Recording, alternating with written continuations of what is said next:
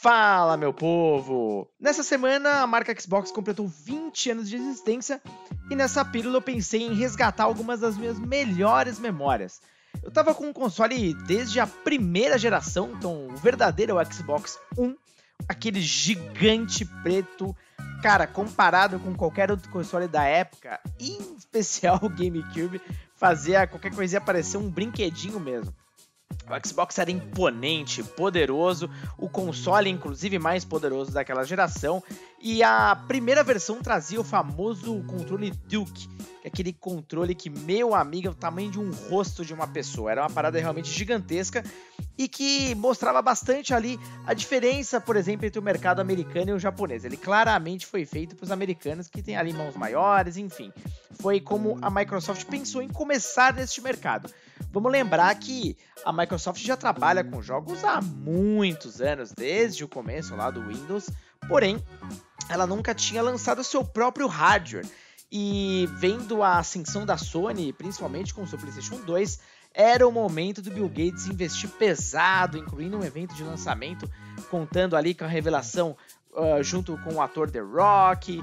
Nossa, eles fizeram muito barulho mesmo e trouxeram também inúmeras inovações que se tornariam padrão na indústria, como por exemplo a adição do HD para você poder baixar conteúdo armazenar tantos outros, e principalmente a jogatina online. Era o nascimento da Xbox Live, um serviço que seria basicamente ali referência para qualquer outra coisa que viria a surgir no futuro.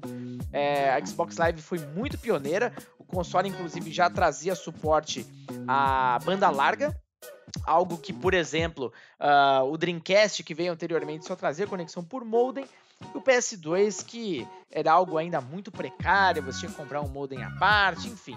Uh, o Xbox era online de forma nativa. E o grande trunfo da Xbox naquela ocasião foi o surgimento da série Halo, que viria a ser, como a gente gostava de chamar, um Mario da Microsoft. O jogo foi um dos grandes responsáveis por colocar ali o console realmente num patamar global. O interessante é que a Microsoft ela fez vários acordos naquela ocasião para, obviamente, uh, trazer grandes títulos e um desses especificamente está com a SEGA. Muita gente chama o Xbox de Dreamcast 2. E muitos dos títulos, por exemplo, Shenmue 2, foram para o console. A SEGA também desenvolveu uma série de outros jogos exclusivos, com destaque para Panzer Dragon Horta, que foi o último Panzer Dragon original, sensacional. É um jogo que você pode inclusive jogar na retrocompatibilidade nos dias de hoje, mas eu vou chegar lá. O console também me trouxe umas experiências memoráveis com destaque para o Ninja Gaiden. Nossa, o retorno do Ninja Gaiden realmente foi espetacular, ainda mais a versão Black. E Ryo Hayabusa realmente foi um dos grandes símbolos daquele console, um dos grandes exclusivos. A Tecmo também foi uma grande parceira, por exemplo, trazendo Dead or Alive 3 de forma exclusiva, e aí ficou por um tempo assim. Uh, e a adição de outros títulos de grande sucesso, como o nascimento da série Forza, que é forte até hoje. O Xbox realmente foi um console memorável, uh, ainda que ele tenha ficado muito atrás do PS2, ele tinha força suficiente e era uma boa carta de, de, de entrada ali da Microsoft nesse universo. Meu, que eu joguei uh, no Xbox, principalmente depois também que eles lançaram o controle menor, né, uma revisão muito bem-vinda.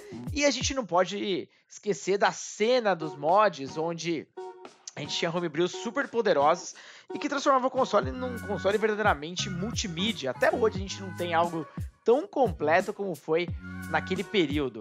Destaque também para outras uh, experiências memoráveis que eu tive, como OutRun 2. Nossa, a versão do Xbox era infinitamente superior a qualquer outra.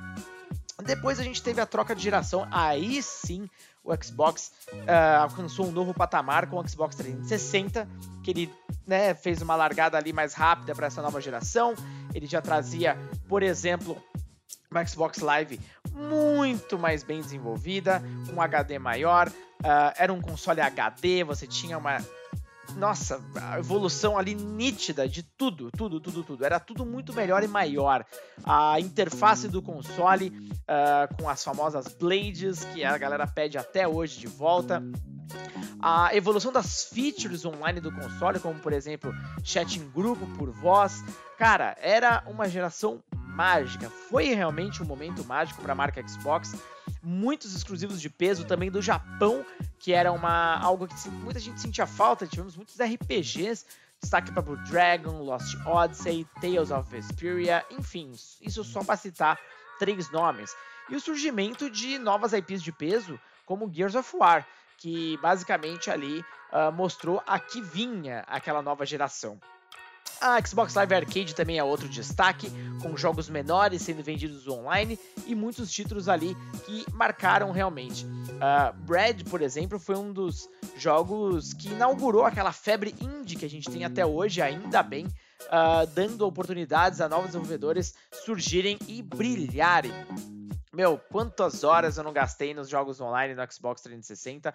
A interface, toda a estrutura era infinitamente superior ao que a Sony tinha no PS3. E, bom, por um tempo colocou de fato a Microsoft pela primeira vez numa liderança ali provisória. Se a gente olha pelo menos nos consoles HD, realmente a Microsoft liderou a maior parte do tempo. E ainda teve espaço para o Kinect, que era o acessório ali até então pintado como revolucionário, onde você usava a câmera como controle. No fim das contas, eu achei uma grande porcaria, mas foi um acessório mais vendido da história e que deu uma sobrevida para o 360. Já a história do Xbox One é bem diferente. A Microsoft investiu na palavra multimídia de uma forma errada, uh, falou tanto sobre TV, integração e tudo mais, e o que a gente queria mais era o que? Jogos. A gente queria uma evolução do legado 360. O console já veio com Kinect de fábrica, mas é um acessório que nunca funcionou muito bem. Não teve jogos de peso, pelo menos no One, salvo alguns títulos ali da Rare, uh, como Kinect Rivals, mas no modo geral, a febre que Kinect já tinha passado, a Microsoft errou o timing e PlayStation, por outro lado, investiu realmente em um console mais seguro, mais focado em jogos e mais poderoso também. Os jogos do, do, do Xbox One eram inferiores e o console também era mais caro, virou ali um elefante mesmo.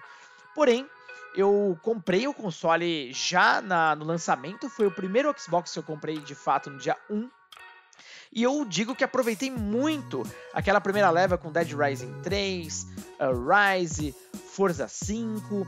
Realmente ele tinha algumas coisas interessantes. O próprio controle tinha uma vibração diferenciada, onde no Forza você podia sentir ali a, as diferenças no controle do carro, no, no freio. Uh, e a Xbox Live ela vinha com mais features, porém, uh, realmente a experiência em si do console veio muito prejudicada.